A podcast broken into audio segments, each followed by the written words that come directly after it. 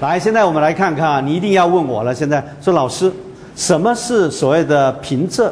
什么是所谓的节奏？我想这个如果对外系的来讲啊，非常困难；对我们呢，就相当容易了。I do hope so, but I don't think so。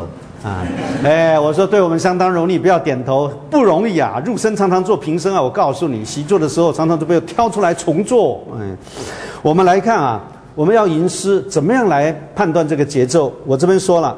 我们常常说一个大句式来讲，说什么是五言诗？哎呀，五言诗的句式就是上二下三嘛。啊，你看床前明月光，疑是地上霜嘛，上二下三，对不对？啊，七言诗，清明时节啊，雨纷纷，路上行人欲断魂。大的句式大概就是这样，是吧？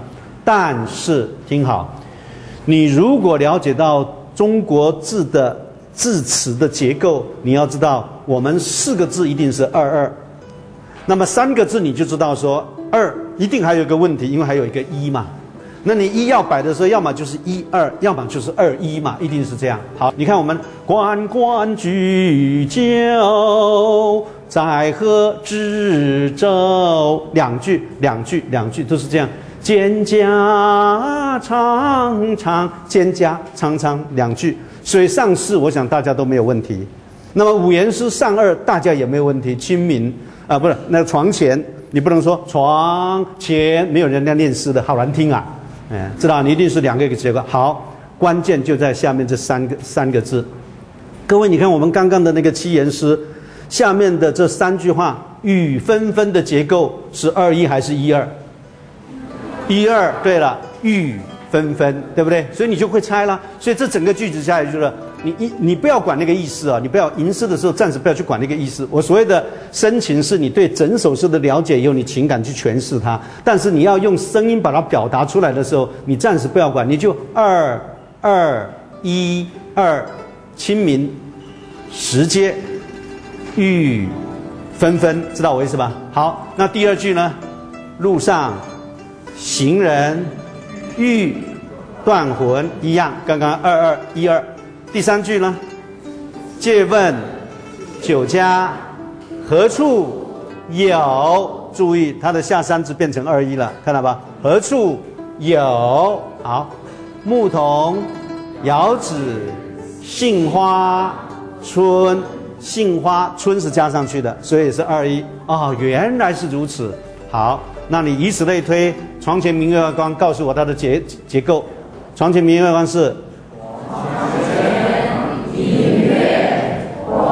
停，这个就是没有读过诗哦。我告诉你，说床前明月光，那个名字生动在这边啊。你比如说床前明月光，好了，好难听啊！啊，来第二句，告诉我句式。第二句，一，来，不不，先结构。二，二一，疑是地上。双好，你就先猜这样，这个很容易吧？再下来，举头望明月。好，最后一句，低头思故乡。对，这个小朋友都会，我们当然会呀。啊，再过来，请大家特别注意，我常常被问的就是说，老师啊，你现在举例都是五言啊，都是七言啊，那中国诗有时候是三言，有时候是十一言，有时候九言，怎么办？你千万记得。你猜这个句式的时候，一定要往五七言猜，因为猜剩下五七言你就会了嘛。比如说，我们从三言开始，那二言不要再猜了。我跟你讲啊，嗯，三言开始，比如说“君不见”，你猜多少？一二不不一二啦，猜句式啦，一二对不对？“君不见”很关键哦，以后你就这样读诗。我告诉你，哎，你就趣味无穷，“君不见”。对了。四言我刚刚讲一定是什么？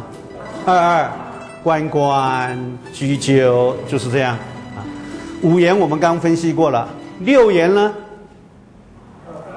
夏日读书不已，人皆问我何求，我岂更求荣达？日常聊以逍遥。谁的诗？鸦雀无声。哎，可见六言诗大家很少学，秦观的，啊，秦观的诗。各位，六言你就二二，听我讲，我现在告诉你是诗的句式。如果你到了词，你六言很可能就变成三三，再不动许多愁。因为它如果在跟诗的格律来讲，词就不要独立了，知道我意思吧？很多比如说这个七言句子，呃，它偏偏要上上三下四，它不上上四下三，因为我要跟你不同，我的文体才能独立嘛。所以我们常常讲啊，很多的文学是有因袭有突破，因袭的成分相当多。所以你看诗很多词很多的句子仍然是五七言，可是有很多的地方它的句子就不一样。哎，大江东去二二诗的句子。浪淘尽，千古风流人物二二二。你要数句式，上面那个浪淘尽上半截是可以不算的。到了元曲，它就变成侧字往旁边走了，知道吧？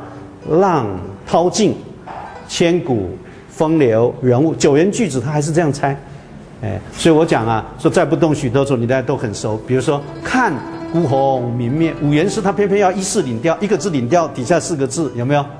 所以那个词词的规矩，你一定要跟诗有所不同。所谓的词的律才能够独立。同样的道理，词的规矩如果曲要跟它不同，曲也要它的形式要出现。比如说衬字，哎，词里头的所谓的领调字，它会占音的。到了元曲里的衬字，我就不去占音阶去了。所以每个诗词曲它的韵文的结构我们要懂啊。所以如果你现在六言，那么我现在问诗的结构，我们先。讲吟诗，你就二二二，知道我意思哈？就这样。好，七言不是会了吗？那八言你应该猜成什么？如果是你碰到一个八言的句子，你要猜成什么？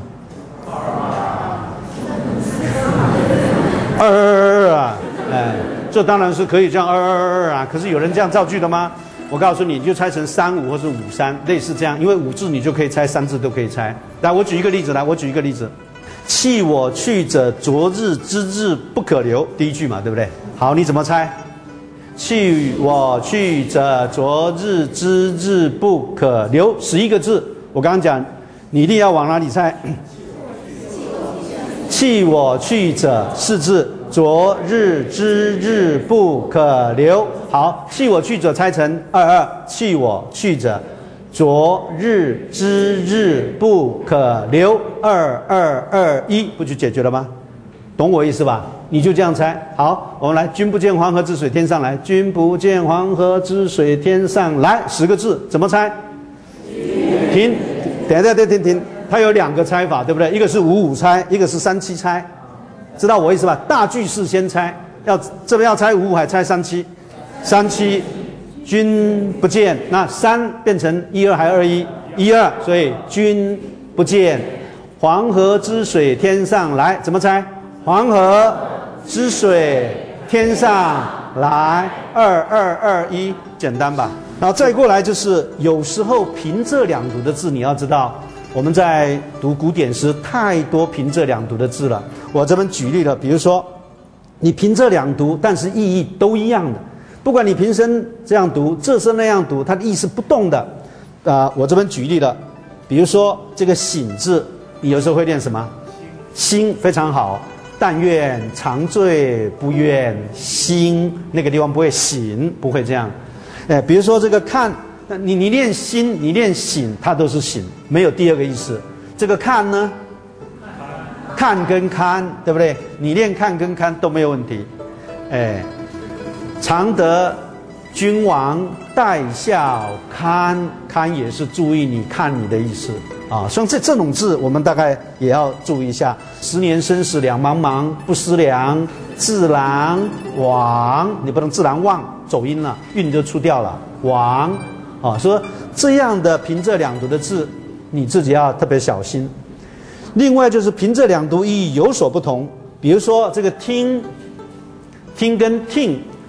我常常在教词的时候，苏东坡有一阙词叫做《定风波》，各位，定风波的第一句的格律，如果你懂的话，你第二个字就不会说“莫听穿林打叶声”，那就错了。所以那个字你绝对不能练听啊！“莫听穿林”哪里第二个字跟第四个字的音阶都一样的？“莫听，莫听穿林打叶声”，这这平平，这这平。各位，“莫听”跟“莫听”境界差很多。嗯，各位莫听，他告诉你是表中那个洒脱的人，不要去管，叫做莫听啊，知道吧？不要，不是不要去听，没有那么矮板的。莫听，不要去管，不要去管穿林打叶的声音，何妨吟啸，多潇洒。要吟要笑，各位笑就是整个吼出来。我们中国不是有吟啸台吗？要纪念那两个人，孙登跟阮籍，还记得吧？那两个吟啸吟啸的人。所以你要记得这些字啊，包括思想的思，各位思故乡。原则上是这样：如果你做名词的时候，如果凭这两组的字哦，你做名词，你做形容词的时候，基本上，或者说做副词，基本上它会念成这声。如果你当动词，它会平声，听听。比如说教书的教平声，教师知道哈，就这声，大概这样子去。比如说我们看看这个思想这个诗。各位思故乡动词，所以它是平声。暗香魂追旅似，夜夜除非好梦留人睡。追旅似，各位那是对暗香魂。所以凭着你一定要懂得这样的一个规矩，就是什么字是平声，什么字是仄声。好，仄声哪些是上声，哪些去声，哪些入声。好，现在我们就就要。继续讲下去，说你这个四声我们该怎么发音？各位平、赏、去、入这四个字，如果你不按在不在这个发声的平台上，你的平你就平声，上你大家都练上，你不会练赏，对不对？那么去入这没有问题。可是为什么在在四声的时候，这个上特别要练赏呢？听好，它有它的口诀。平声字怎么发音？平道末低昂。平平的说出，不要高低，你不要去有折腾。清明喜昏昏这些字都平声，要不平到末低昂，你可以有阴平，你可以有阳平，但是不要去折腾那个声音，不要去折腾，平平的说出。啊，中简明晚公，很清楚，你就。可以，床前这些都平道莫低昂，平平说出，不要高低。好，各位，第二个，你看嗓声，各位嗓声叫做高呼猛烈强，听好，刚刚各位说学过四声嘛哈，嗓声就好像注音符号，我们打勾勾上去，这个字声音一出来，你要回往上扬的都是嗓声，高呼猛烈强。所以啊，你就知道两个嗓声加一起加起来就非常难发音，非常难听。好，去声，所以你可以看平赏那个字，你就你不能用平上，你不能念上，上就是去声，去声是分明哀远道，分明哀远的把它说出声音，说出就好像注音符号的第四声打下去，那个声音不能上扬，也不能缩短，你还有声音出来，缩短你会变入声。各位入声就短促收长，那个去声是出口声音往下沉，那个入声短促即收长，一出口啪就断。一，我们闽南语是很清楚，我我念闽南语，你们念国语哈。平响苦一，国语平赏去入，所以为什么清明时节？我一定要练接，因为你念结，我怕人家误解就平声了。所以这是我们懂这个道理，我才告诉你说，你只要懂这个道理，你说好，我这边闽南人说清明时节雾昏昏，哎呀，我这个语言都不会写，我那个干脆用我的普通话，清明时节雨纷纷，懂的道理都一样嘛。路上行人要。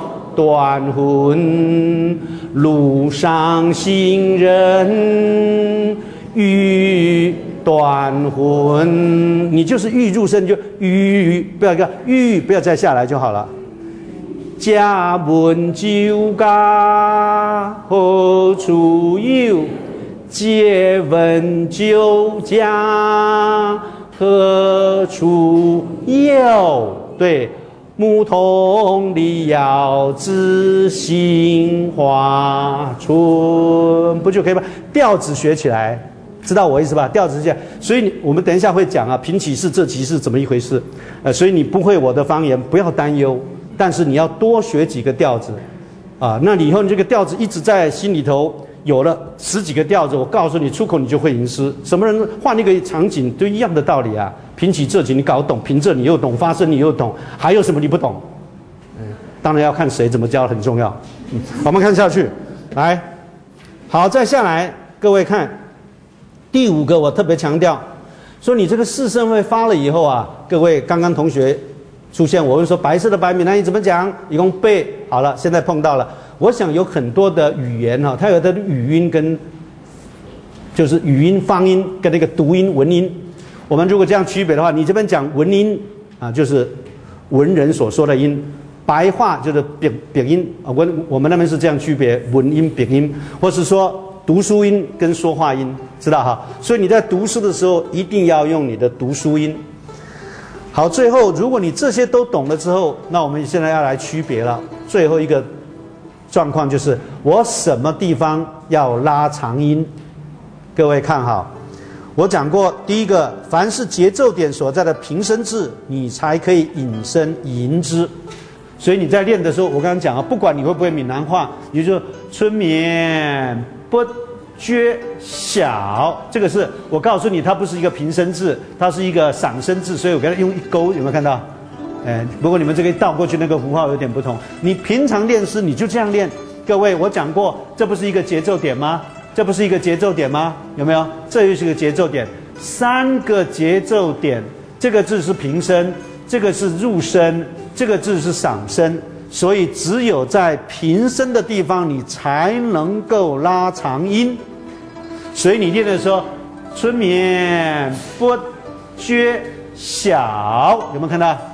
来第二句念念看，处处闻啼鸟，上声字要上去哦，哈，当然，所以你每次都这样念。再来，夜来风雨声，非常好，就这样。最后一句，花落知多少？对，perfect。